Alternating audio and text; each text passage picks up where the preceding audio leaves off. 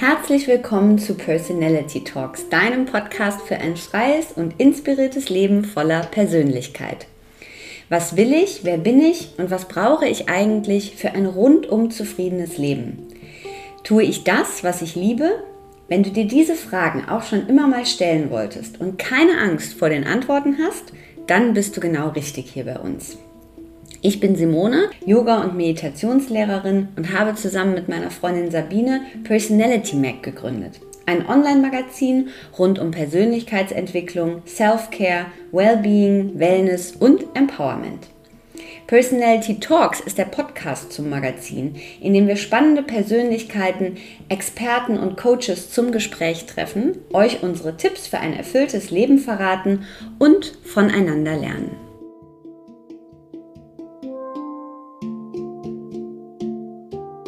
Das war so für mich irgendwann vor einigen Jahren dieses Umdenken und so, nee, man muss eigentlich, man muss mit sich selber verliebt sein und die Schönheit kommt wirklich von innen, wenn du selber mit dir im Rein bist, wenn du dich selbst schön findest, wenn du jeden Morgen vorm Spiegel stehst und sagst, oh mein Gott, heute siehst du aber wieder strahlend aus. Also, also dieses auch wirklich diese positive Einstellung. Hallo und herzlich willkommen zu einer neuen Folge Personality Talks. Mein heutiger Gast Janine Knizia, die Gründerin von Muse and Heroin. Wir sprechen in dieser Folge über Morgenroutine, Self-Care, über tägliche Rituale, über ihr Leben in Modena, über das Unterwegssein und das Reisen, natürlich über Schönheit, ihre Definition davon, über Auszeiten, die wir brauchen, um nicht ständig on zu sein, über die vielen Learnings, die sie aus der Arbeit mit anderen Menschen zieht, über innere Schönheit, wo die eigentlich herkommt und wie wir die bekommen, über eine positive Ausstrahlung und, wie sie es nennt, ein Verliebtsein in sich selbst, um das liebevolle Kümmern und Annehmen des eigenen Körpers, über Clean Beauty und vielleicht auch ein bisschen, wohin der Weg in 23 und 24 geht, über Druck und Laissez-faire und das schöne Leben. Ein wunderbares Gespräch, ganz viel Freude mit Janine Knizia. Herzlich willkommen im Podcast Personality Talks, Janine Knizia. Hallo Janine. Hallo, es freut mich hier zu sein. Wir freuen uns, dass du da bist. Und ich habe mich ähm, in der Vorbereitung gestern als erstes gefragt, wie du wohl heute, weil wir haben jetzt halb zwölf, ich sitze in Düsseldorf, du sitzt in Modena, hast du mir eben erzählt, wie du wohl so bisher in den Tag gestartet bist und was schon alles passiert ist. Okay, gute Frage. Also, ich bin ein absoluter Frühaufsteher. Also, ich stehe zwischen fünf und sechs Uhr auf. Heute Morgen war es 5.30 Uhr und mein erster Gang, ich springe aus dem Bett und äh, ich jumpe im Grunde genommen ich, äh, in mein Gym. Ich habe Gott sei Dank ein kleines Gym bei mir zu Hause. Und äh, das ist meine erste Tat am Morgen, ein schönes Workout. Richtig schön äh, schwitzen und rennen und äh, Fahrradfahren oder Core-Training. Und das mache ich ungefähr so 90 Minuten am Tag. Das ist meine erste, mhm. erste Sache. Ja, danach geht's ins Badezimmer. Ich meine, Beauty ist natürlich ein wichtiges Thema. Äh, äh, Badezimmer-Session kommt nicht zu kurz. Und dann eigentlich sitze ich mal am Schreibtisch, so ich würde sagen um 9 Uhr. Mhm. Dann sitze ich immer am Schreibtisch. Mit einem Und, Tee. Mhm. Was passiert in diesen 90 Minuten? Warum diese 90 Minuten um 5.30 Uhr oder manchmal dann auch 5.45 oder 6, ne, wenn das so deine Aufstehzeit ist, aber was passiert in diesen 90 Minuten? Also in diesen, also diese 90 Minuten sind wirklich so meine Zeit für mich am Tag, mhm. die ich mir nehme und ähm, natürlich auch Stressabbau. Und dadurch, dass ich ein Morgenmensch bin, kann ich absolut abends keinen Sport machen. Ich habe es mhm. probiert, es klappt einfach nicht, ich bin zu faul, kann mhm. mich nicht mehr aufraffen und auch mit vollem Bauch ähm, kann ich auch keinen Sport machen. Und es ist wirklich diese 90 Minuten, das gibt mir wirklich so diesen tollen Kickstart in den Tag. Mhm. Und äh, ich bin einfach den ganzen Tag über viel wacher, viel energiegeladener, viel positiver. Also für mich ist Sport unglaublich wichtig. Mhm. Und was würdest du sagen, ähm, äh, innerlich vor allem in diesen 90 Minuten? Also ist da so ein komplettes ähm, Abschalten, Gedanken sind frei oder ist da viel auch dieses ähm, schon mal so, wie viele das unter der Dusche machen, ne? so den Tag so sich vorbereiten und so durchgehen? Also, ähm, was, also, es ist ganz interessant eigentlich, diese Frage. darüber habe ich mir eigentlich noch nie so wirklich Gedanken gemacht. Also ähm, ich habe zum Beispiel eigentlich keinen Fernseher. Aber wenn ich auf meinem Laufband stehe, liebe ich mhm. es, Netflix zu schauen. Also mhm. das ist ein Ritual, dass ich da meine Netflix-Serien schaue mhm. und eigentlich dann wirklich abschalten. Also dieses in eine andere Welt tauchen, so dass mhm. ich nicht diesen Tag durchgehe und schon mhm. wieder arbeite, sondern abschalten. Und so gegen Ende würde ich dann sagen, wenn ich dann fertig bin, noch ein paar Übungen mache, vielleicht auf der, auf der Matte, dann fängt es langsam an, dass ich denke, oh, jetzt ist aber spät, oh mein Gott, ich habe mein erstes Meeting um halb neun oder um neun Uhr und mhm. dann den Tag durchgehe. Aber eigentlich bin ich relativ gut da drin, diese Zeit für mich zu nehmen. Oder was ich auch sehr gern mache, mit meinen Freundinnen zu telefonieren, die auch Frühaufsteher sind. Mhm wirklich so ein Ritual mit unseren Frühaufstehern und dass wir uns dann anrufen. Es kann schon morgens um 5 Uhr sein und dass wir ja. unsere Calls machen, weil wir sind hier alle irgendwie beschäftigt, den Tag über. Jeder arbeitet, jeder ist in der Weltgeschichte verstreut. Viele auch in den USA oder Australien. Mhm. Und auch die Zeit sehr gerne, ehrlich gesagt, zum Telefonieren. Und ist diese, ähm, weil das ist ja sehr, sehr spannend, ne, mit diesem frühen Sport und so, ist diese, also ist dieses Aufstehen und dieses jetzt geht's los, ist das schon total drin, weil es so eine Routine geworden ist über die Zeit oder gibt es auch noch diese Momente, so aller Schweinehund, boah, also jetzt nochmal irgendwie liegen bleiben und nochmal rumdrehen? Wie ist das? Das passiert. Aber das passiert sehr, sehr selten. Also mhm. das passiert wirklich, wenn ich den Tag vorher Events hatte, sehr spät im Bett bin oder Wochenende durchgearbeitet habe, Fashion Weeks und ich bin wirklich mhm. sehr müde, dann kann das sein, dass ich wirklich sage, oder ich, ich höre auch auf meinen Körper. Also mein Körper mir sagt, heute geht es gar nicht oder ich habe eine angehende Erkältung oder ich, mhm. ich höre natürlich auf meinen Körper. Aber es kommt sehr, sehr häufig vor. Also mein Körper sagt mir eher los, raus. Und ich springe auch wirklich förmlich. Also jeder macht sich eigentlich darüber lustig. Ich springe eigentlich aus dem Bett. Also mhm. ich habe das auch nicht so wie andere, die dann wirklich noch den Wecker noch mal stellen, zehn Minuten Snooze-Funktion. Mhm. Ich bin direkt tippitoppi wach. Mhm. Ja, spannend. Und ähm, das ist ja jetzt so eine feste Routine. Würdest du sagen, davon gibt es noch ein paar mehr? Äh, die dich so durch den Tag leiten? Also gibt es noch irgendetwas anderes, was immer so fest da ist und wo du so einen ähnlichen ähm, ja, Output für dich hast? Mm, das ist auf jeden Fall, das siehst du auch hier. Also ich kann nicht leben ohne meinen Tee. Ich muss immer mhm. eine Tanne, Kanne Tee ähm, bei mir haben. Ähm, ob ich reise, ob ich fliege, ob ich in einer Thermoskanne, Schreibtisch, also diese, mein Tee ist so auch mein Ritual ich liebe einfach Tee und das muss immer in meiner, der, der Tee muss immer in meiner Nähe sein. Mhm. Ähm, ich habe einen Hund, der ist leider gerade nicht hier, der ist bei meinen Eltern, aber ich habe einen Hund und das ist mhm. auch so ein. Ritual, ähm, dass ich, wenn der Hund nicht hier ist, ähm, dann merke ich schon, es fehlt mir dieses Ritual rauszugehen. Mhm. Weil ohne Hund bin ich wirklich in meinem Office den ganzen Tag über und es gibt eigentlich keinen Grund, mal ganz kurz ein paar Schritte zu gehen. Mhm. Ich finde, durch einen Hund ähm, hat man auch dieses Rauskommen und äh, Leute treffen und mal bei dem Markt gehen und einkaufen gehen. Und das fehlt einem schon sehr. Also ich würde sagen, das ist, das ist äh, ja für mich schon sehr, sehr, sehr wichtig. Mhm. Drei sehr gesunde Rituale, ja. Ähm, jetzt hast du das schon gesagt. Also, das, dir fällt das sehr leicht, dieses äh, um fünf oder sechs raus aus dem Bett springen, die Bewegung, das rausgehen wollen, sich bewegen. Jetzt ist ja der Job, den du machst, das ist ja jetzt kein ruhiger Job. Also das ist ja auch ein Job, der sehr, sehr viel mit Bewegung, mit rausgehen, mit Fashion Weeks, mit Menschen treffen, mit Menschen telefonieren. Hast du mh, hm, das Gefühl, du bist äh, du bist von Natur aus so ein, ich sage mal, always on und immer in Bewegung sein wollender Mensch?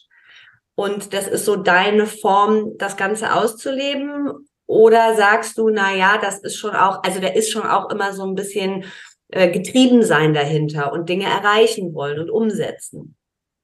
Also ähm, das ist bei mir, ich bin schon generell so ein Typ, ähm, mhm. sehr energiegeladen und eigentlich immer on, weil einfach auch der Job für mich, das ist, das ist mein, mein Way of Living. Das ist wirklich kein Job für mich. Das ist so, wie ich lebe. Das ist so, wie ich, ja, wie ich mir jeden Tag eigentlich auch so gestalten würde. Also ich liebe es, mit Menschen in Kontakt zu kommen, zu reden, sich zu verplaudern. Man lernt ja immer etwas in meinem Job. Mhm anderen Brand Founders, von anderen Menschen. Das heißt, ich liebe es.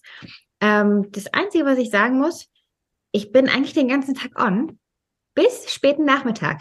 Dann fängt bei mir meine Off-Zeit an. Also ich bin kein Abendmensch und ich glaube, das liegt auch daran, weil ich sehr, sehr viel Energie auch gebe mhm. und sehr viel Energie über den Tag verbrauche mhm. und die ist dann irgendwann aufgebraucht. Also wenn ich zum Beispiel Einladung für Abendsevents habe oder Business Dinner und die fangen um 8 Uhr oder 8.30 Uhr an. Ich meine, ne, Paris, Italien, das ist ja alles ein bisschen später als Deutschland. Mhm.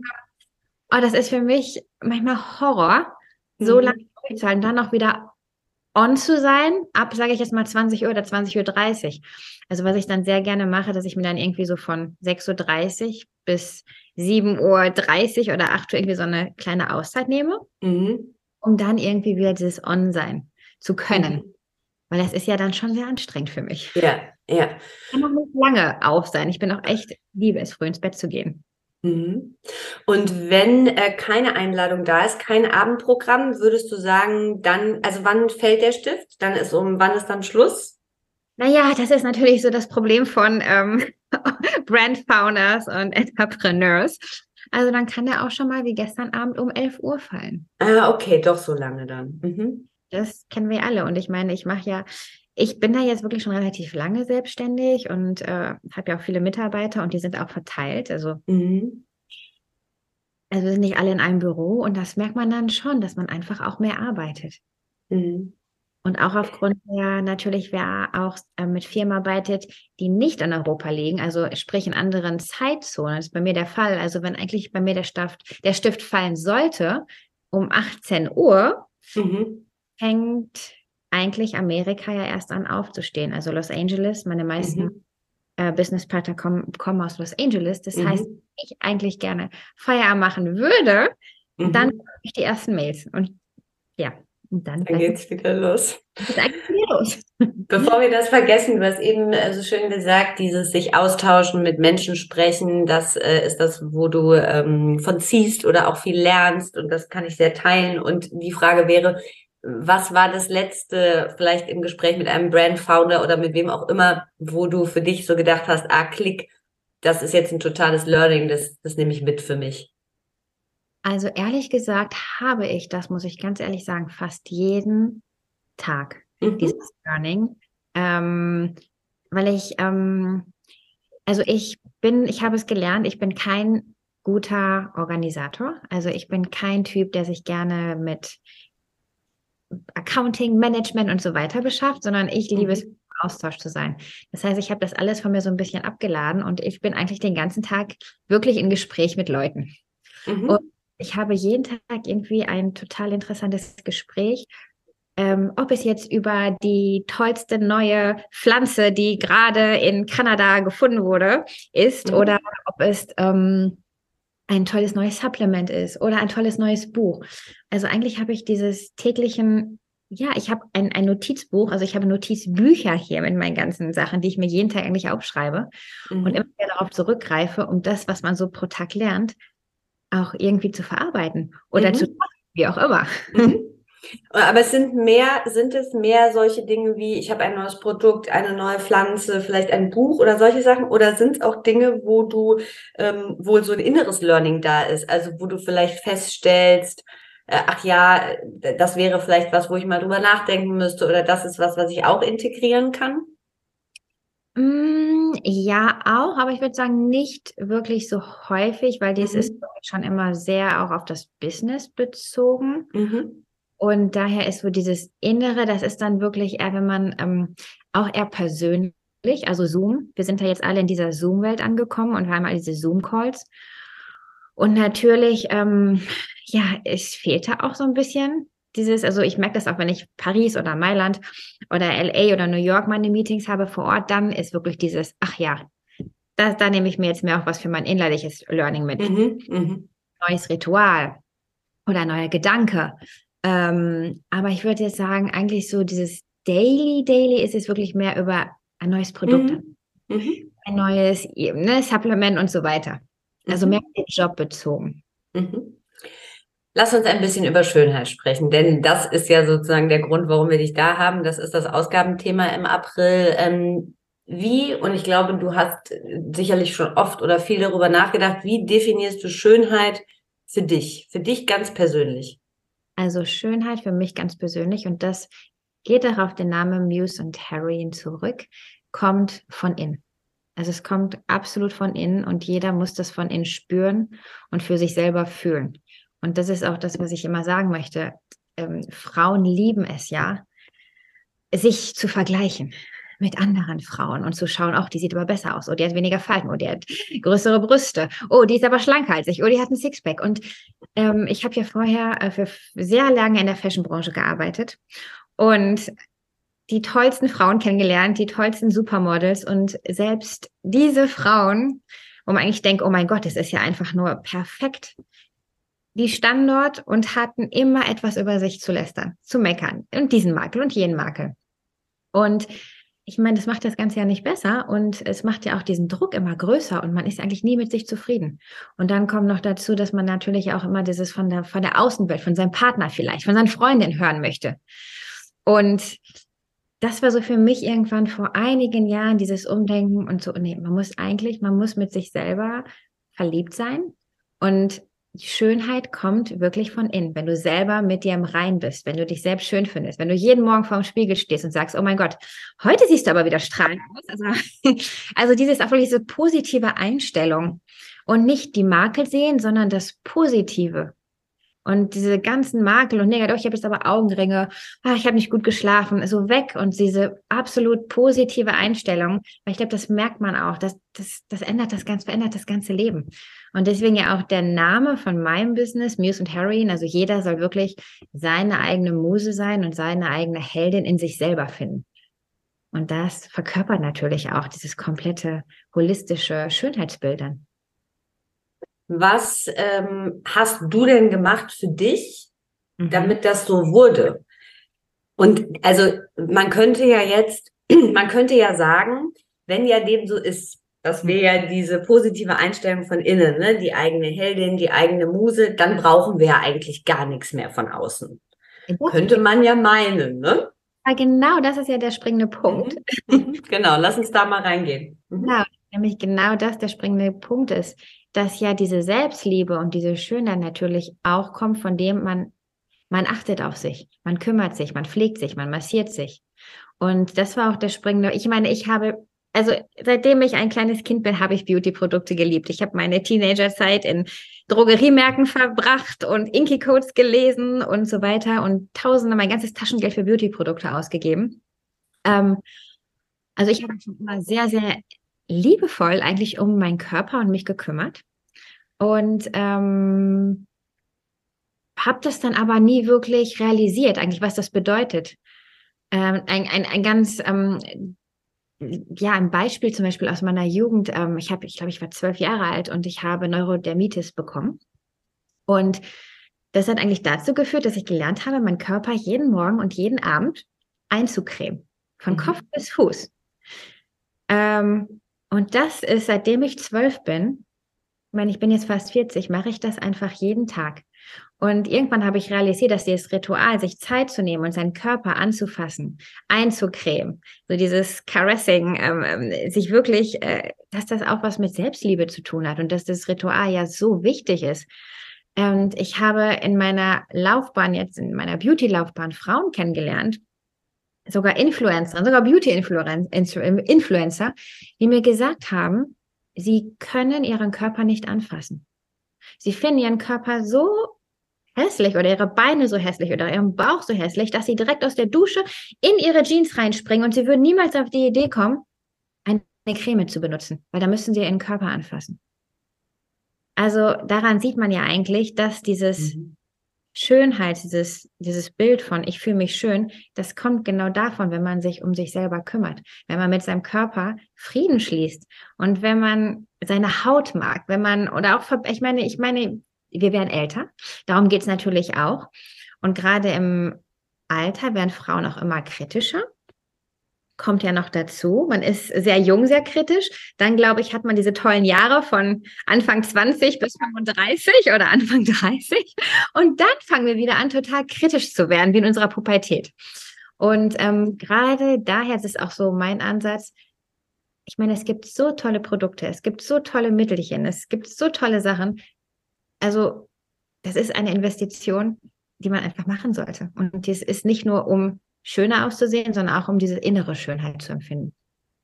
Aber du glaubst schon, dass wir, ähm, weil das ist wirklich ein Teil, der mich beschäftigt, deshalb will ich da auch nochmal drauf eingehen. Also du glaubst schon, dass wir für dieses positive Mindset, was ja, was ja dafür verantwortlich ist, dass wir dann sagen können, ne, vielleicht, okay, wir fühlen uns schön, wir können von innen rausstrahlen, dass wir dafür schon Produkte im Außen brauchen. Ja. Also, hm? Bin ich schon davon überzeugt. Mhm. Also das ändert schon relativ viel. Ähm, ich meine, ich habe das ja jetzt seit über dreieinhalb Jahren, seitdem wir diese Plattform auch haben, bin ich auch persönlich immer sehr viel im Austausch mit Frauen. Mhm. Mit Frauen. Wir haben viele Frauen, die folgen uns schon seit dem allerersten Tag. Und diese Frauen haben wirklich gesagt, das hat ihr Leben verändert. Das hat die Beziehung verändert zu ihrem Partner. Das hat das ganze, ähm, sag mal im Deutschen, Self-Confidence, äh, Selbstwertgefühl. Äh, mhm verändert. Also das ist nicht dieses reine Beauty-Produkt, sondern da ist ja viel, viel mehr dahinter. Ähm, wenn ich selber in Paris bin, wir haben äh, in unserem Healing House, wenn ich die Frauen sehe, wie die auf einmal strahlen, die ich vor einem Jahr gesehen habe, die grau, grauen Schleier hatten, die vielleicht irgendwie, ja, so, ja, ich lebe so eine Tage die auf einmal jetzt äh, im November, die ich gesehen habe und die haben gesagt, oh mein Gott, es hat sich alles verändert. Alles in meinem Leben hat sich irgendwie verändert, weil ich gelernt habe, mir jeden Tag für mich Zeit zu nehmen und das ist ja auch ein Ritual. Also für mich ist mein Abendritual, das ist meine Meditation. Ich meditiere nicht im eigentlichen Sinne. Mein Abendritual in meinem Badezimmer, meine 30 Minuten, 45 Minuten, das ist meine innerliche Meditation. Mhm. Warum glaubst du, ist ähm, Schönheit ein äh, Wert im Leben? Es ist, ich meine, es kommt darauf an, welche Art von Schönheit. Ist es jetzt die innere Schönheit, die äußere Schönheit? Schönheit ist vergänglich. Mhm. Ähm, aber ich glaube schon, dass wir es ja alle lieben, uns mit schönen Dingen zu beschäftigen. Wir suchen ja eigentlich immer so das Schöne. Wir suchen nach schönen Restaurants, wir suchen nach schönen Reisen, mhm. wir suchen nach schönen Produkten, wir wollen unser Haus schön einrichten. Ähm, also ich denke schon, dass Schönheit ist schon so für sehr, sehr viele dieses, ja, dieses, dieses Ziel, so dieses Maß, wo man einfach hinschaut, ähm, was man erreichen möchte. Egal in welcher Lebensform. Deswegen, also dieses Streben, genau, Streben. Äh, mhm. Streben mhm. nach Schönheit. Ich glaube, das haben sehr, sehr viele. Aber es ist für jeden individuell. Was bedeutet Schönheit für einen selber? Mhm. Wie möchte man leben? Wie möchte man aussehen? Wie viel möchte man tun? Möchte man Luxusreisen haben oder ist schön für einen an einer Strand, äh, ähm, äh, wie sagt man, Baracke für 12 Euro in Thailand oder möchte jemand in ein Luxushotel? Also ich glaube, dass das schon sehr, sehr, sehr individuell ist, dieses Thema Schönheit. Braucht Schönheit? Ja. Entschuldigung, ich wollte dich nicht unterbrechen. Ich, nee, ganz wichtig ist einfach nur zu sagen, dass jeder, glaube ich, dieses für sich selber ähm, innegehen muss, also wirklich realisieren muss, was bedeutet Schönheit für mich selber? Was ist mein Schönheitsideal? Nach welcher Art von Schönheit strebe ich? Und mhm. das muss, glaube ich, jeder für sich selber definieren. Das kann ich nicht definieren. Ich kann das für mich selber definieren. Aber mhm. ich glaube, jeder muss wirklich diesen Prozess durchmachen, inwiefern einem Schönheit was bedeutet. Mhm. Braucht Schönheit auch die Hässlichkeit? Habe ich mich gerade gefragt, weil wir ja oft so, wenn wir ne, in Richtung, also diese, wir Thema Licht, wir streben so in Richtung Licht ne, und Helligkeit, dann ist immer klar, oder auch innerlich gesehen, es braucht ja auch Dunkelheit und dunkle Momente, damit man das Helle überhaupt wieder unterscheiden und schätzen kann. Ist das bei Schönheit genauso? Also braucht es auch das Gegenteil davon, damit wir das überhaupt für uns definieren können? Absolut. Also bin ich ganz, ganz, ganz stark davon überzeugt, dass wir auch das Gegenteil brauchen, um überhaupt manchmal wieder zu realisieren, was Schönheit wirklich bedeutet. Mhm. Also man braucht ja wirklich, man braucht diese zwei Kontraste. Ich glaube, das ist auch ganz, ganz wichtig. Mhm. sich auch immer wieder bewusst zu werden, wie verwundbar oder wie wichtig auch Schönheit ist, aber auch, sag ich mal, Hässlichkeit, Dunkelheit und mhm. so weiter. Also ich hatte letztes Jahr hatte ich einen Unfall und mein Gesicht war ziemlich zerstört. Also ich konnte äh, für etliche Wochen oder fast Monate, ähm, ja, konnte ich eigentlich fast nicht auf die Straße gehen. Mhm. Ähm, ich arbeite natürlich in dieser Welt von Schönheit und ich stehe auch selber sehr oft vor der Kamera mhm. und sehr viel. Und dann auf einmal in meinem Gesicht diesen großen, hässlichen Schönheitsmakel zu haben, mit dem ich eigentlich bis ans Ende, ans Ende meines Lebens äh, leben muss. Also ich habe heute noch die Narbe im Gesicht, ähm, die man Gott sei Dank fast nicht mehr sieht, weil ich wusste, was ich bin, was ich sehen muss. Aber das war letztes Jahr ein unglaublich, unglaublicher Prozess für mich selber. Das war das erste Mal in meinem Leben, dass ich so diese Erfahrung gemacht habe, gerade im Gesicht. Das ist nicht irgendwo am Körperteil, was man verstecken kann und einen Pullover mhm. drüber zieht oder eine Hose, sondern da schaut jeder als erstes hin. Und das war eine unglaublich intensive Erfahrung. Und deswegen ist das auch sehr interessant, diese Frage gerade Hässlichkeit. Ich war auf einmal, ich habe mich gefühlt wie ein Alien. Ich habe mich so hässlich gefühlt. Habe gedacht, oh mein Gott. Das ist ja das Interessante, weil man von außen ja, während du das erzählst, ne, also wenn ich mir jetzt vorstelle, da ist eine Narbe, egal wie groß oder klein, würde ich jetzt davon ausgehen, bei einem äh, so schönen Gesicht kann das jetzt nicht viel, ist die Narbe vielleicht noch, also ne, so würde es ja ein Außenstehender sehen. Aber mit dir hat es ja was ganz anderes gemacht. Und was würdest du sagen, was, und das finde ich so interessant, was war das äh, erste Gefühl oder welches Gefühl war vorherrschend? War es dieses, ähm, oh Gott, da sieht jemand etwas, was ich selber nicht mag? Oder war es ein, ich fühle mich auf einmal unsicher mit mir selbst, weil es nicht so ist, wie ich es eigentlich gerne hätte? Was, was war das für ein... Mhm, also es war auf jeden Fall, ähm, es war unglaublich, es war wirklich dieses, diese Wut, es war, ich war unglaublich wütend am Anfang. Mhm. Wieso ist mir das passiert? Was ist der Grund dafür? So dieses mhm. nicht wahr sein. Also ich war unglaublich wütend. Dann ist diese, diese Wut in Traurigkeit übergegangen. Oh mein Gott, was kann ich machen? Mhm. Und ähm, Unsicherheit. Also dieses, man kennt das ja. Auch wenn jemand nur einen Pickel, also es gibt ja manchmal so Momente, wenn man einen Pickel hat und man denkt, das ganze Umfeld guckt einfach nur auf diesen einen Pickel. Diesen Pickel ja. Und eigentlich schaut da kein Mensch hin. Ja. Aber man, man fühlt sich, wenn man im Meeting ist oder seinem Gegenüber steht, oh mein Gott, jetzt jeder starrt auf diesen Pickel. Und ähm, das ist auch dann dieses Gefühl gewesen. Mhm. Jeder starrt jetzt dahin auf diese Wunde und ähm, selbst nach Monaten, ähm, also ich, wenn ich dann noch in die Apotheke gegangen bin, aus anderen Gründen, irgendwie sechs Monate später, und dann hat die Apothekerin zu mir gesagt, bevor ich gesprochen habe, oh, Sie haben dir aber einen großen Herpes. Sie brauchen die Herpescreme. also, mhm. das waren dann natürlich auch diese Momente, wo man denkt, oh mein Gott, Nein, es ist kein Herpes, es ist eine große Wunde. Ähm, mhm. Natürlich flößt dann auch von außen hin, also das Umfeld kann mhm. natürlich einem Unsicherheit geben. Mhm. Ähm, und dann kam dieser Moment, so, jetzt aber erst recht. So, jetzt muss ich, ich muss wieder irgendwie so dieses, wie sagt man im Deutschen, das Lenkrad rumreißen mhm. und die Verantwortung tragen. Und ähm, jetzt mache ich, ähm, jetzt kümmere ich mich darum und lese und mache dies und das und jenes und massiere immer schön. Also ich glaube, ja, und dann äh, kam diese Positivität. Dann kam irgendwann diese, dieses ähm, ja, Erleuchtung im Grunde genommen, dass man erstmal wieder versteht, als dann meine Narbe, als ich dann wieder relativ normal aussah, die Narbe ist relativ weggegangen. Ich habe auch noch eine Narbenkrankheit, deswegen sieht man es auch mehr. Aber dieses, oh mein Gott, wie sehr, wie wichtig ist es, dass, also, wir müssen eigentlich alle so happy sein für unsere Gesundheit und für wie wir aussehen und Pickel, äh, total egal. Mhm. So, das kann wirklich dann dieses, dieses, oh mein Gott, ich bin so glücklich für meinen Körper, für den Mensch, den ich bin, für meine Haut, für wie ich aussehe. Mhm. Mhm. Viel mehr zu schätzen gewusst als vorher. Mhm. mhm. Was für eine große Leistung das ist, äh, gerade bei Menschen, ne, die äh, mit mehreren sagen wir, Makeln, Verletzungen, was auch immer das zu tun haben, das so für sich umzumünzen. Ne? Das ähm, ja. Aber es ist ein langer Prozess, das darf man eigentlich auch, also das muss man auch echt sagen. Mhm. ein Prozess, der kann bis zu einem Jahr andauern. Also es ist genau ein Jahr her. Und ähm, ich bin einfach heutzutage so dankbar, dass das vor einem Jahr passiert. Mhm. Mhm.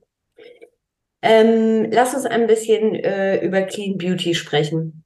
Mhm. Was, ähm, was verbirgt sich dahinter? Was verbindest du damit? Okay, das ist ein eine ein weites Feld, ne? Versuchen wir es so ein bisschen äh, einzudämmen, weil wir können den Begriff ja, glaube ich, äh, wenn ich dich hier im Gespräch habe, nicht ganz rauslassen, weil das ist ja das, äh, worum sich eigentlich alles dreht, könnte man so sagen. Das ist auch sehr interessant. Also als ich gestartet bin, 2017, ähm, da war dieses Thema Clean Beauty war ja gerade im, Auf, also im Aufkommen. So die ersten mhm. Leute haben darüber gesprochen, aber alles war noch ganz neu und das war alles so verstaubt und veraltet und das wirkt ja alles nicht und so. Und ich hatte unglaublich viel Gegenwind bekommen zu der damaligen Zeit. Ähm, und auf einmal kam Covid auf, 2020. Und jeder hat nur noch über Clean Beauty und Green Beauty gesprochen. Also es war so 2019, 2020 und dann durch 2020 Covid dann auf einmal war Clean Beauty in aller Munde und ähm, natürlich das Business ist äh, explodiert und ähm, ja, wie auch immer. Was ich jetzt sagen muss, aus heutiger Sicht im Jahre 2023, dass sich das Thema Clean Beauty über die letzten sechs, sieben, acht Jahre unglaublich verändert hat.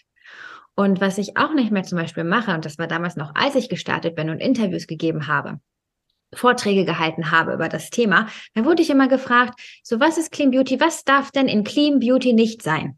Mhm, mh. Diese Frage, die beantworte ich heute auch gar nicht mehr, weil mhm. das ist eine total blöde Frage, darüber zu sprechen, was nicht drin ist. Drin sein. Mhm. Wenn ich heute darüber spreche, über das Thema, spreche ich darüber auch nicht mehr nur auf, was sollte drin, also was sollte das Positive, also was sollte drin sein, in Clean Beauty. Aber ich meine, das weiß heute eigentlich auch jeder. Also ich glaube, wir sind heute alle so weit ähm, ähm, educated oder haben uns so, so viel selber educated über die letzten Jahre, dass wir dieses Thema jetzt gar nicht mehr so ausdiskutieren müssen.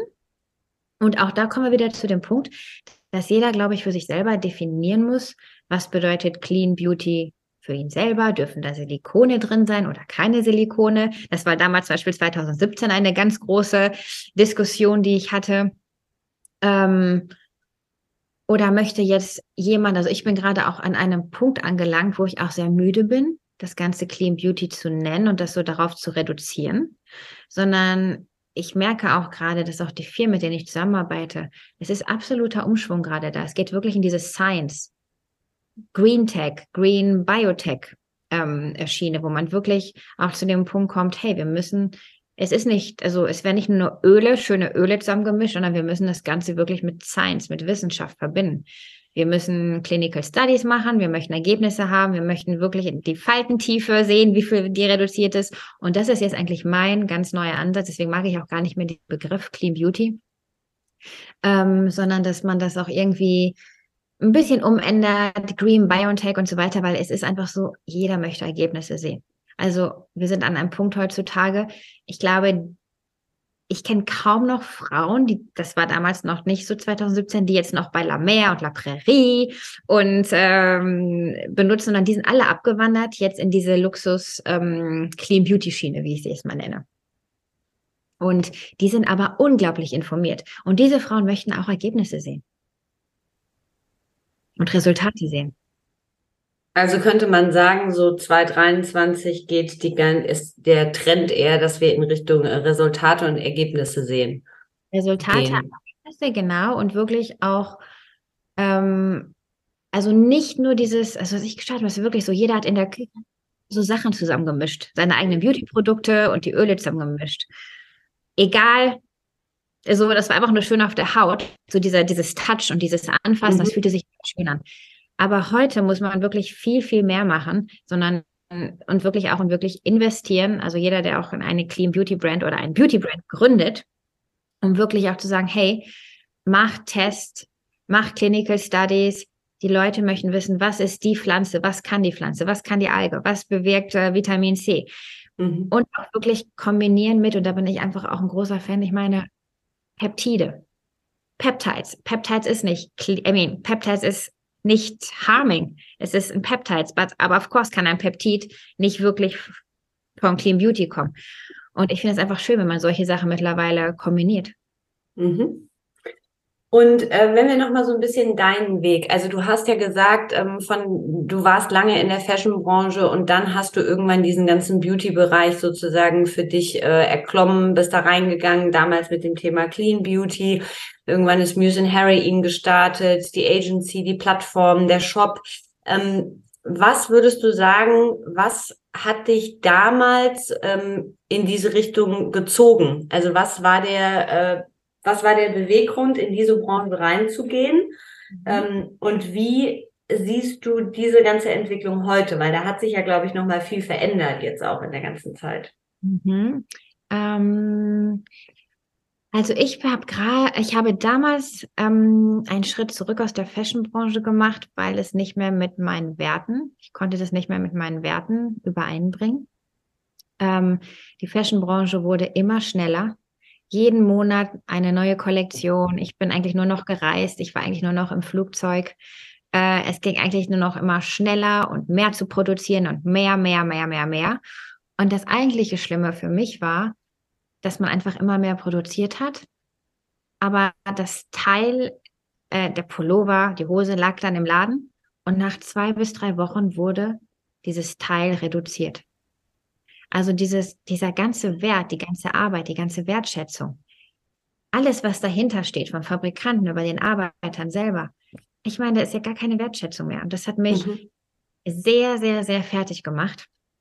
Und ich wollte das nicht mehr unterstützen und ich wollte nicht mehr verkaufen. Und es hat, immer, es hat mir im Herzen wehgetan, wenn ich dann nach drei Wochen bei Instagram oder selbst im Laden gesehen habe, dass das Teil reduziert wurde. Und habe ich nur gedacht, okay, wofür machen wir eigentlich diesen ganzen, die ganze Arbeit? Und diese ganzen Müllberge, ich meine, wir wissen ja alle, die Fashionbranche, die produziert ja, ist ja ein ganz großer Komponent dieser ganzen Müllkrise. Ähm, ja, und deswegen habe ich damals dann, habe ich Abstand genommen ähm, von der Fashionbranche und wie so eine Art kleines Sabbatical eigentlich schon gemacht und habe dann eigentlich nur für mich selber ähm, am IIN Institute for Integrative Nutrition in New York studiert.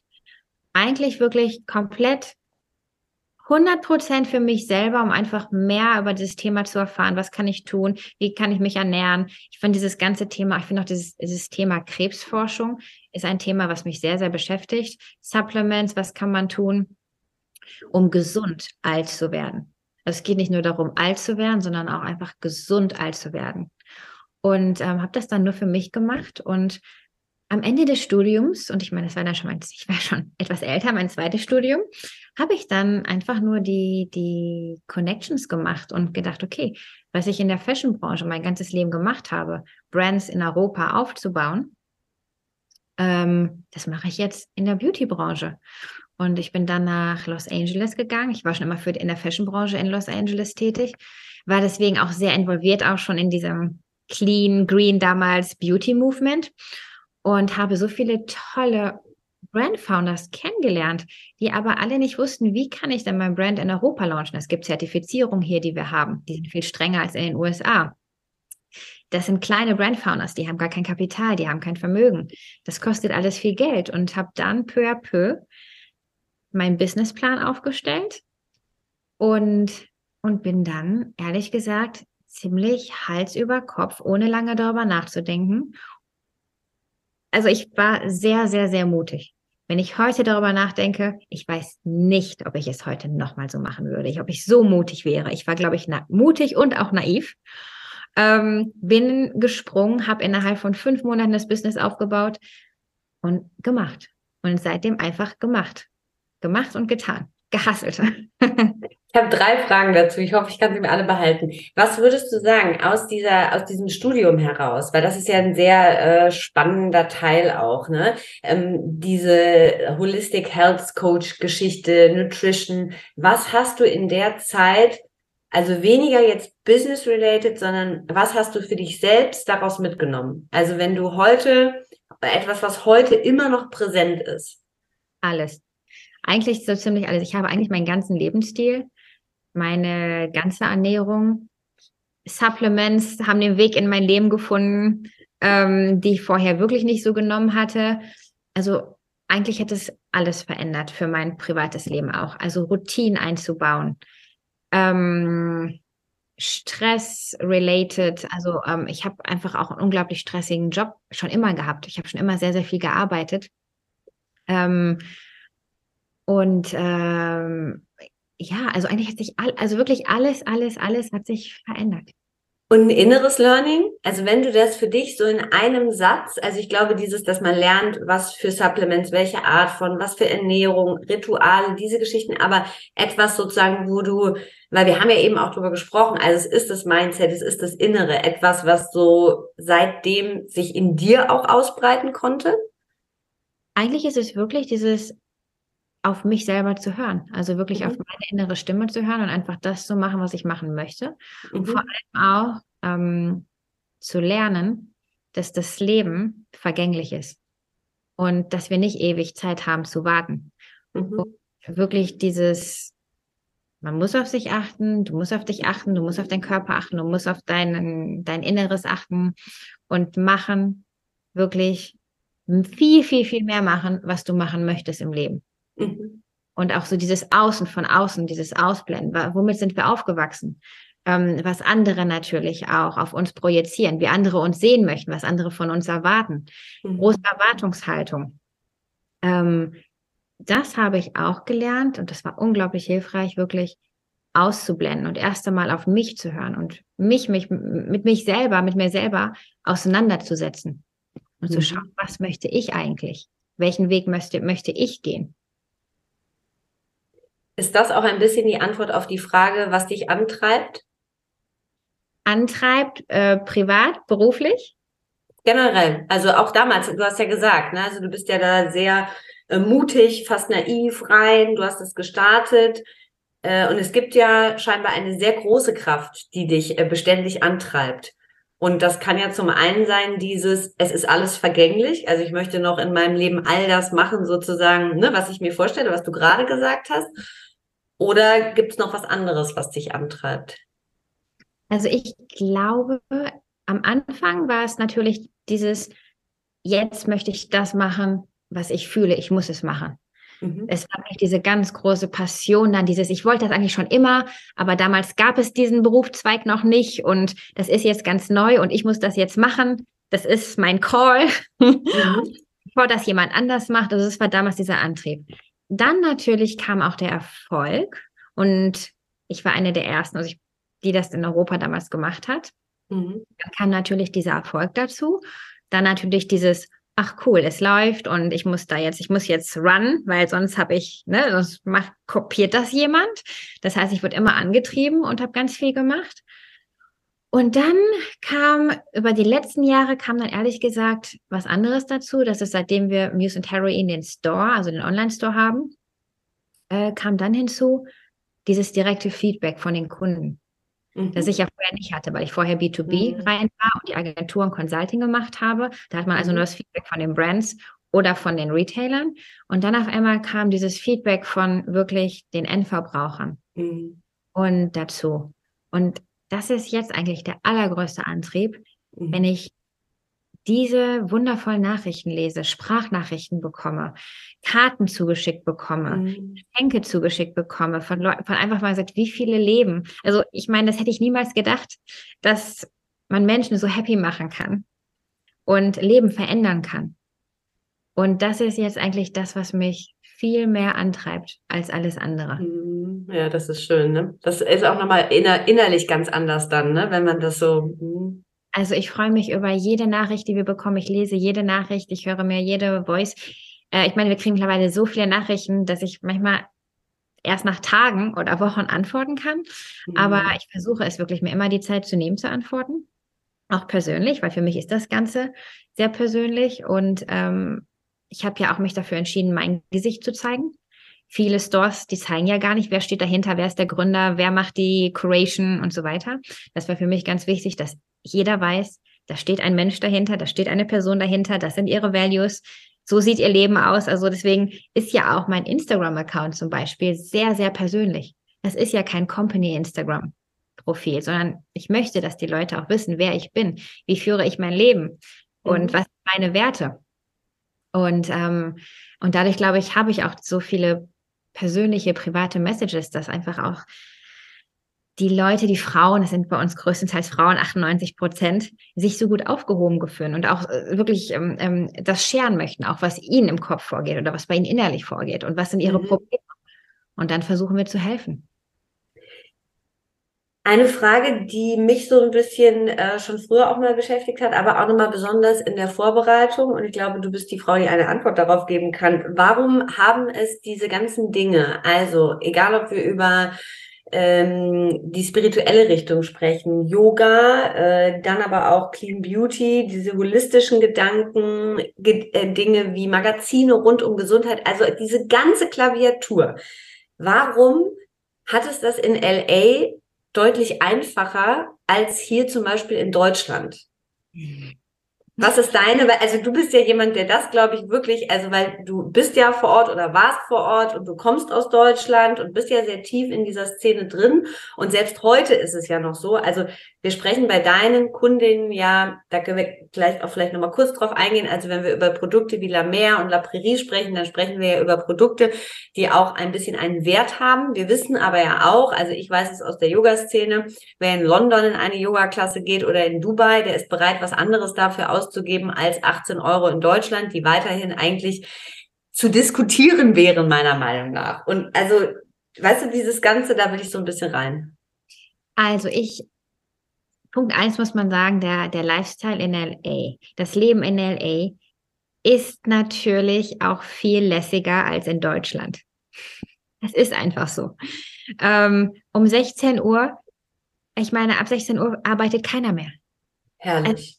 Die Leute, also alle Meetings, die ich habe um 16 Uhr, die sind dann, die sind finished und dann möchte jeder noch den Tag mit der Familie genießen, surfen gehen, am Strand spazieren gehen. Dinner hat man um 5, 5.30 Uhr, was ich ja liebe, mhm. ähm, Dinner zu haben. Und dann trifft man sich und jeder ist eigentlich so um, ich sag mal sagen, 8.30 Uhr ist jeder so um 9 Uhr zu Hause und im Bett. Und ähm, also es ist schon mal diese generelle, sehr lässige, also lässig, ja, lässig, einfach auch mehr so, ich, ich habe auch Privatleben. Ich arbeite nicht nur, sondern ich habe auch ein Privatleben. Mhm.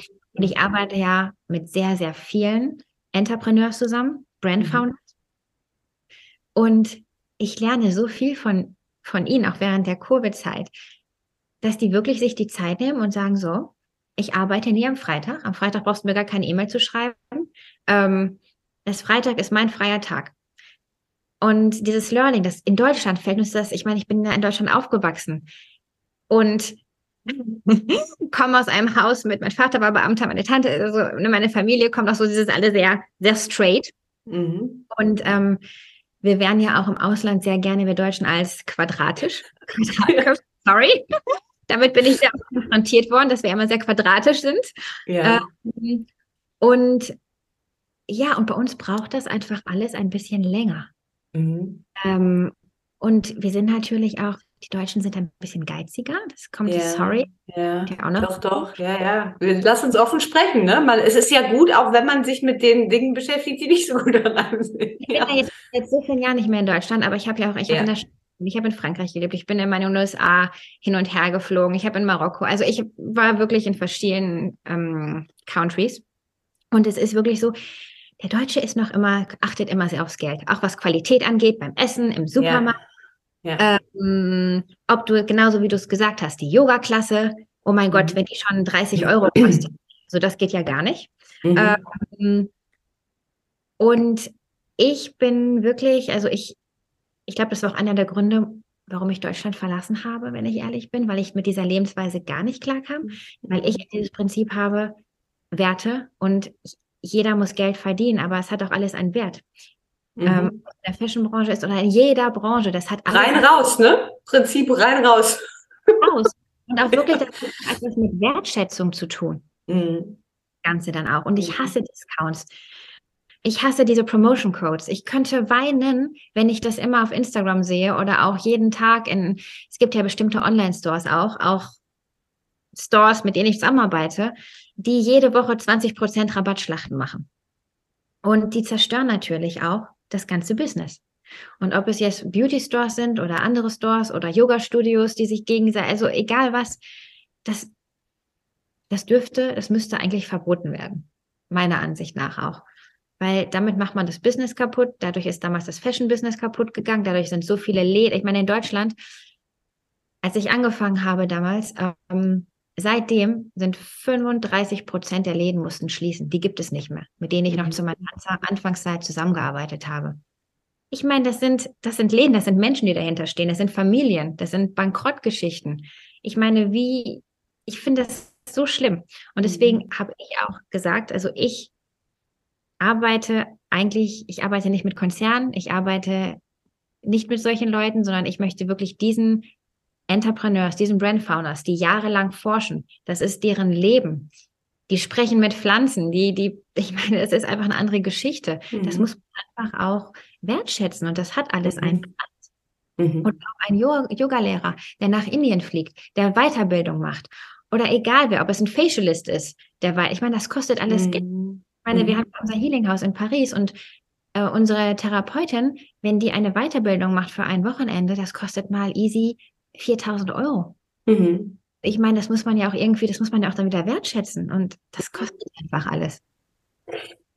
Also würden wir sagen, ein bisschen, ähm, ein bisschen mehr Lockerheit in Deutschland und ein bisschen mehr Wertschätzung für was steckt, so, ne, was bekomme ich dafür, aber auch was bekomme ich zurück, was gebe ich rein.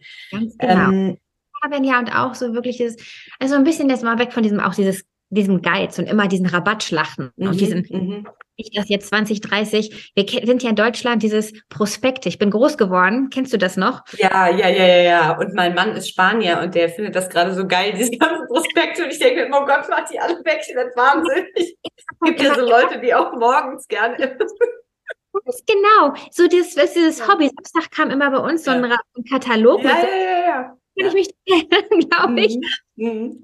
Diese ganzen Kataloge nach diesen Rabattcodes durchgeforstet und welchen Supermarkt muss man jetzt um ja. das, ne, also und so weiter. Und das ist bei mir so dieses, oh Gott, da könnte ich ja, oh, da kann ich gar nicht schlucken. Da krampft sich bei mir alles zusammen. Also ich bin genau das Gegenteil und gebe lieber jemandem noch fünf Euro mehr obendrauf, um einfach zu sagen, hier, ne, ja, also ich bin wirklich. Ja, ja, ich auch. Ich denke mir allerdings manchmal, ach, vielleicht wäre das auch ganz gut. Vielleicht müsste man das mehr machen. Aber ich äh, verstehe total, was du meinst. Ich will einen Gedanke mit dir, einen Gedanken mit dir teilen. Jetzt ja. sind wir ja, äh, und der Gedanke kommt aus dem letzten äh, Podcast-Interview und geht mir seitdem nicht mehr so richtig aus dem Kopf. Also wir sind ja ähm, ich weiß gar nicht, ob wir eine Generation sind, aber also ich bin 83 geboren. Wenn wir so von diesen Genau, von diesen Generationen sprechen, ähm, sind wir ja bewusst lebend. Mhm. Ähm, wir versuchen uns äh, gut zu ernähren. Wir versuchen sehr, sehr viele Dinge richtig zu machen. Selbstliebe, Achtsamkeit, das Klima, all diese Dinge. Und in dem letzten Podcast hat eine Psychoanalytikerin gesagt, ähm, als sie in Berlin war, Prenzlauer Berg, und sich die Frauen, also sie sprach praktisch von Frauen wie mir, kann ich so sagen, angeguckt hat, die also mit dem Lastenrad und dem grünen Saft und den, ich glaube, sie sagte Gummistiefeln vom Manufaktum, ne, bewusst alles richtig machen wollen, dass die relativ unglücklich aussahen. Und ich dachte, Mensch, da ist irgendwie auch ein bisschen was dran. Und sie hat es gar nicht ähm, beleidigend gemeint, sondern sie hat wirklich ganz so äh, bewusst von außen sagend ähm, das angeguckt und hat gesagt, da ist sehr, sehr viel immer richtig machen wollen und sehr, sehr viel ähm, so Kontrolle und ne, oh Gott, was ist, wenn ich das falsch mache und das falsch mache? Und sie sagte dann am Ende so lustig, äh, wenn ich manchmal dann meine Wurstsemmel esse, dann äh, ne, lasse ich alle fünf gerade sein und bin eigentlich am Ende ein glücklicherer Mensch. Und da denke ich seitdem drüber nach. Und ich habe mich gefragt, weil das spielt ja in deinem Leben auch eine große Rolle. Also der gesunde Lebensstil, ne? das tut er bei mir und der Partnerin auch. Also all das. Und jetzt sind wir noch Mütter. Und was macht man da richtig? Und hier. Und was ist, wenn ich jetzt das falsche Produkt und dieses? Und ich glaube, es gibt das, was sie beschrieben hat. Also es gibt dieses bloß immer alles richtig machen. Was, was hast du dazu? Und jetzt, sorry, dass ich das sagen muss, das ist auch ein typisch deutsches Thema. Mhm, das ist mhm. sehr, sehr deutsch, dieser Druck dann direkt sich wieder zu machen, alles perfekt machen ja. zu wollen. Ich mhm. lebe ja ähm, zwischen, also ich bin ja teilweise lebe ich im Monat in Paris, in Frankreich, teilweise mhm. hier. Mhm. Und ich und ich bin vielleicht noch zweimal im Jahr in Deutschland, wenn ich meine Familie einmal besuche. Mhm. Das ist so deutsch, dieses, dieser Perfektionismus dann direkt. Und das ja. atmet irgendwie aus. Und das hat man in Frankreich bei den französischen Frauen. Das ist so dieses oh, laissez-faire, je ne sais quoi. Das mhm. macht man auf so eine spielerische Art. Und dann wird dann aber abends auch mal der Champagner getrunken und dann wird auch das Baguette äh, mhm. gegessen und das Croissant mhm. morgen. Und das sind die, die tollsten Health Freaks mit Yoga-Lehrerinnen und so weiter. Aber es interessiert die nicht. Wenn die mhm. darauf dann essen die das. Und wenn den, ich meine, in Deutschland, das wird ja manchmal, und das ist so interessant, das ist, ähm, fällt mir gerade bei dem Thema ein, wenn ich, das kommt auch nur aus Deutschland. Wenn ich Kritik bei Instagram bekomme, dann sind es deutsche Frauen. Mhm. Die versuchen dann wirklich irgendwas Negatives zu finden. Zum Beispiel, wenn ich dann nach Paris fliege oder in die USA fliege. Also, wie kannst du denn noch in ein Flugzeug steigen? Schämst du dich denn nicht? Mhm. Also, das macht ja heute kein Mensch mehr. Es ist dann direkt dieses, diese negative Art und dieser Druck dabei. Mhm. Und ich glaube, da muss man einfach lernen, dieses rauszunehmen, also leben und leben lassen. Und mhm. ich meine, das stimmt so sehr, was du gerade sagst, dieser Punkt. Ähm, dass sich so viele Frauen, die möchten dann direkt so perfekt sein und verbieten sich dann die Pizza, die Pasta, was mhm. auch immer. Und das ist etwas, was ich in Italien äh, gelernt habe, was hier überhaupt nicht, oder auch in Frankreich. Wenn ich dort mit meinen Freundinnen essen gehe, wir essen Baguette, wir essen zum Frühstück auch mein Croissant, ähm, das, das ist so normal. In Deutschland, oh mein Gott. Also wenn ich dort äh, Baguette esse oder von den deutschen Frauen, wenn die sehen, wenn ich meinen Käse esse, poste, dann heißt es, wie du isst Käse. Dann kannst du doch keinen Käse essen mit deinem, mhm. mit deinem Lifestyle. Und ähm, ich glaube auch, da kommen wir auf das Thema zurück. Ich glaube auch, dass wir da noch in Deutschland ein bisschen länger brauchen, was das angeht. Aber ich meine, ähm, ich glaube, wir sind auf einem guten Weg. Es hat sich sehr viel geändert über die letzten mhm. Jahre. Und mhm. sagen, ich sehe jetzt schon den sehr positiven Weg und das ändert sich. Mhm. Versuche ich, deswegen versuche ich das ja auch gerade, ähm, gerade auch bei Instagram oder mit unseren Newslettern, die wir rausschicken ähm, zweimal die Woche und ähm, auch das so ein bisschen zu educaten, dieses Hey, wenn mach, worauf du Lust hast, bitte setz dich nicht unter Druck, hör auf, dich unter Druck zu setzen. Es geht hier nicht um Druck. Mhm. Es geht um Happiness. Mhm. Was, bevor wir die letzten drei Fragen haben, was würdest du sagen? Frauen, die sich die Produkte, diese wunderschönen Produkte, die sehr viel können und wie du erklärt hast, auch ja was für die eigene ähm, Selbstliebe, Selbstpflege und so weiter, die sich das nicht leisten können. Was empfiehlst du denen? Und wenn es nur eine kleine Sache ist. Also ich glaube, also es geht natürlich auch darum, was heißt sich das nicht leisten können. Wir reden wirklich darüber, also Frauen, die es sich wirklich nicht leisten können, nicht, wo es darum geht zu sagen, okay, das Geld möchte ich jetzt nicht dafür ausgeben, sondern für was anderes, sondern ich glaube, was wir ja oft in diesen Diskussionen ein bisschen vergessen, ist, dass es auch in Deutschland, aber auch in anderen Ländern sehr viele Menschen gibt, die wirklich ein Thema damit haben, 18 Euro für eine Yogastunde auszugeben. Und damit rede ich nicht von denen, die es eigentlich könnten, aber die vielleicht geizig sind, sondern wir reden von einem sozusagen, ich sage mal Existenzminimum. Also alleinerziehende Mutter, ne? Solche Geschichten. Was empfiehlst du denen? Also ich glaube, dass es immer Möglichkeiten gibt, auch mit Ritualen. Ob es jetzt, ich sage jetzt mal ganz blöd, wie mein Ritual, mein Tee. Mhm. Mhm. Sich Rituale zu schaffen, einen leckeren Tee zu trinken. Oder aber, ich meine, was, wenn ich zum Beispiel in der Natur bin, Strauß zu pflücken und einen Blumenstrauß auf seinen Tisch zu stellen jetzt an Ostern. Mhm. Also auch wirklich Sachen zu finden, Sachen zu suchen, die nicht viel Geld kosten mhm. und mal wieder so in sich gehen und was bereitet mir überhaupt Freude mhm. und was würde mir Freude bereiten, wenn ich was hätte. Und ich glaube schon, es gibt unglaublich viele Alternativen, ähm, auch in der Natur, die die Natur uns natürlich gibt. Man muss mhm. auch draußen die Natur. Also mich macht die Natur unglaublich glücklich und da brauche ich auch gar nichts. Also da, da, ich pflücke Pflanzen, ich mache meine Blumensträuße dann selber mhm. und ähm, pflücke Beeren und so weiter. Also ich glaube auch dieses raus in die Natur wieder mehr und mhm. mal links und rechts schauen. Okay, ich möchte jetzt nichts, ich kann das Geld nicht ausgeben, mhm. aber es gibt immer andere Sachen, mhm. die man da machen könnte. Ja, schön. Was glaubst du, wovon haben wir zu viel? Wovon haben wir zu viel? Wir haben zu viel negative Medien. Mhm.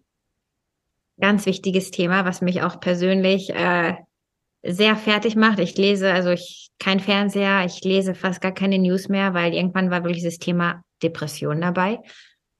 Also so viele Negativschlagzeilen. Das, man findet ja eigentlich nichts Positives mehr. Ähm, und ich kann jedem nur raten, schränkt den Medienkonsum ein. Mhm. Also wir haben zu viel Negativ-News, zu viel Medien, die damit Geld verdienen möchten mit den Negativ-Schlagzeilen und äh, den Leuten Angst einjagen möchten.